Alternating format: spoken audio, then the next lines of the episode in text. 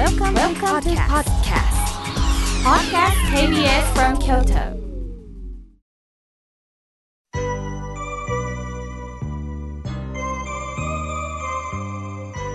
さあここからはたくさんのメッセージをいただきましたので順に紹介させていただきますまずはじめにコマドリさんおはがきをありがとうございます新しい新年を迎えた時に恐ろしい地震ニュースを聞きながら心が痛みますそして八代亜紀さんが亡くなられた私は悲しいです能登地震とも様々なことがつながり、本当に2倍辛いですとのことです。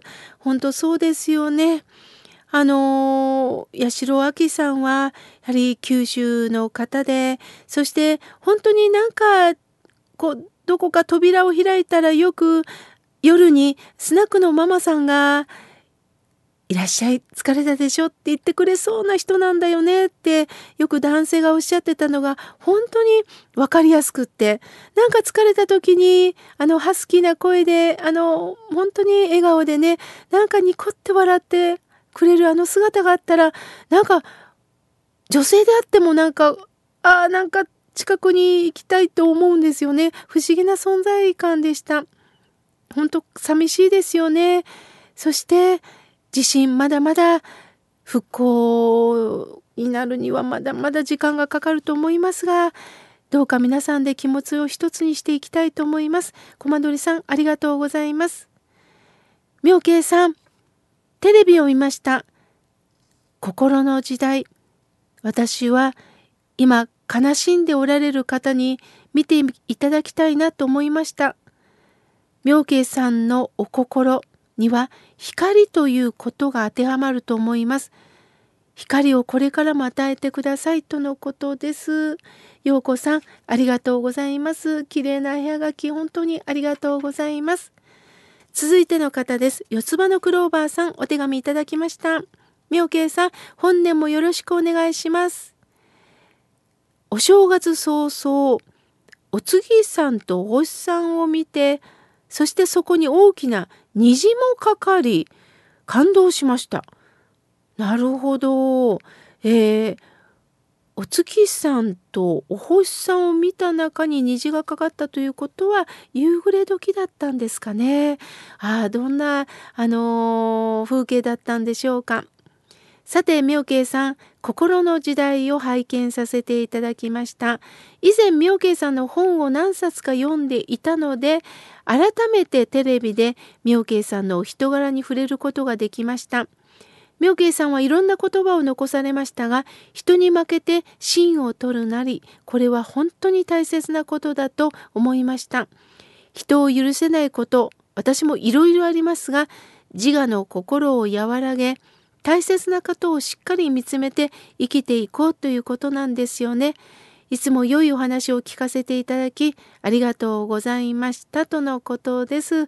四つ葉のクローバーさんありがとうございます。感動した景色とともにこうしてお手紙を寄せていただきました。ありがとうございます。さあ続いての方です。おはがきをいただきました。大分万佐音佐さん、ありがとうございます。かぼちゃの煮物、井村さんの欲しいです。お願いいたします。とのことです。はい。当たるといいですよね。私もね、あのー、袋の中にもうあらかじめ美味しい豚のひき肉が入ってるんですが、そこにかぼちゃを入れてチンするだけなんです。もう私はねバタバタっとした時にはこれをネットで購入してるんですけれどももうビタミンも豊富に取れて手際よく料理が料理ってしてないんですけどもあのいただけて本当に助かっております。ありがとうございます。さあ続いての方です、えー、シクラメンさんありがとうございます。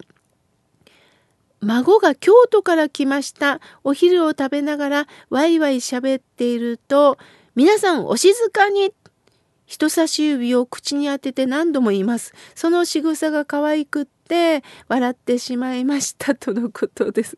そうですか。皆さんお静かにって言われた。どんだけ和やかだったんでしょうね。可愛いですよね。本当にもう、なんかもう私たちの想像を超えた言葉を、あの、発してくれますよね。2歳ですか。いやー、いろんな言葉を覚えてるんですね。本当にこちらまで心があったかくなりました。ありがとうございます。さあ、続いての方です。みちおさん、ありがとうございます。妙慶さん、心の時代、ビデオに撮って夫とゆっくり見ました。何もかも初めてで拝見させていただくものばかりでびっくりしました。私も5、6年ラジオの友として法話を楽しんでおります。このラジオってあっという間に終わるんですよね。もっとお話を聞きたいです。とのことです。ありがとうございます。そう言っていただいて本当に嬉しいです。そして、みちおさんは、えー、この1月はお誕生日だったんですね。おめでとうございます。これからもよろしくお願いいたします。さあ、続いての方です。森山の素顔さん、ありがとうございます。いつもいつも貴重なはがき、絵はがきを送っていただきまして、ありがとうございます。これからもよろしくお願いいたします。さあ、続いての方です。ラジオネームひろみさん、ありがとうございます。妙慶さん、スタッフの皆さん、今年も楽しい番組をお願いいたします。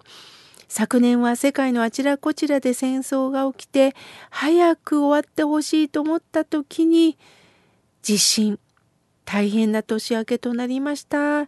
だからこそこのような番組が必要だとますます思うようになりました。妙慶さん、スタッフの皆さん大変ですが、これからも番組を続けてくださいねとのことです。ひろみさん、そう言っていただいて、本当に気持ちが新たになりました。ありがとうございます。これからもよろしくお願いします。さあ、続いての方です。滋賀県よりコロタンさん、ありがとうございます。娘が実家から帰る時に甥っ子のお土産を渡し妹に挨拶をしましたが嫁は聞いていて気持ちの良い対応ではありませんでした。私は娘に堪忍なあんな態度でと言うと、うん、正直な方でと言いました。うん、とのことです。そうですか。あの、どうしてもね、あの、ちょっとこう、ツンケンドな対応だったら何をとこうね、あのー、本当に悲しくなってしまいますよね。あのー、私は最近感じることは、なかなか笑顔を出せない人、昨日聞いた言葉の出せない人が全員悪いとは限らないんですよね。昨日聞いた言葉を知らないだけなのかなと思います。あの私がよく行くあの八百屋さんもねあの全く笑顔を出さないんですね。最初はねなんか行くのも嫌だなと思ったんですが最近ね「あその着物いいですね」ってなんか笑顔もなしに一応言ってくれるんです。あきっと本人なりに努力なさってるんだな。だけどなかなかニコッと笑うという習慣がなかった。教えてもらえなかったんだなと思ったので、私は褒めていただいてありがとうございますって笑顔を出したら向こう、うふって笑ってくれたんですね。ですからやはり、あなかなか知らないんだなということを悲しみながら接していただけたら必ず変わってもらえるかなと思っております。貴重なメッセージありがとうございます。さあ続いての方です。えー、元子さんハートハートハートあの送ってくださいました。えー、私は受験生の母親です。フルタイムで働いていますが、土曜日が休みなので、楽しみに聞いております。母も楽しみに聞いております。実家の親子で応援しております。ハート。ありがとうございます。もとこさん。もうこんなにたくさんのハート。表も全部ハート。なんかもう心がほっときました。あのー、やっぱり私も一応女子なんだなと思います。あの、まあもちろん男性もね、ハート好きなんですけれども、時特にウキウキしました。ありがとうございます。さあ、続いての方です。おはがきをいただきました。まききさん、ありがとうございます。そして、えー、お手紙をいただきました。オレンジの風さん、ありがとうございます。妙慶さん、スタッフの皆さん、おはようございます。心穏やかな時間をありがとうございます。番組でプレゼントのお赤飯のもとなんですが、お赤飯というとお祝いめでたいというイメージがあります。両親を亡くしてから控えるようになったんです。やはりお赤飯はおめでたいものなんですよねとのことです。あ、あのなんかお祝い事だけにお赤飯というイメージがありますが、亡き人を通じて今こうして生かされてることを喜ぶということでもありますので、あのどうぞ法事の時でもお赤飯をどうぞあの炊いてください。そしてお供えしてください。命をいただくということには変わりがないので、ぜひぜひよろしくお願いいたします。さあ、続いての方です。いたんぽまりさん、ありがとうございます。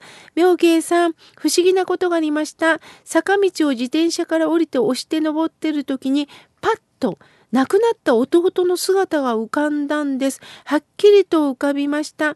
弟はお浄土で元気になって私を助けに来てくれたんだなと思うと涙が出なくなりました。妙慶さんがいつも言っておられる亡き人はいつも見守ってくれてるんですねとのことです。そうですか。常にそばにいるっていうことです。必ずそばに亡き人はいる。そして阿弥陀さんもそばにいるということを感じてください。いい時間でしたね。まだまだたくさんのメッセージをいただきましたが、次回紹介させていただきます。ありがとうございました。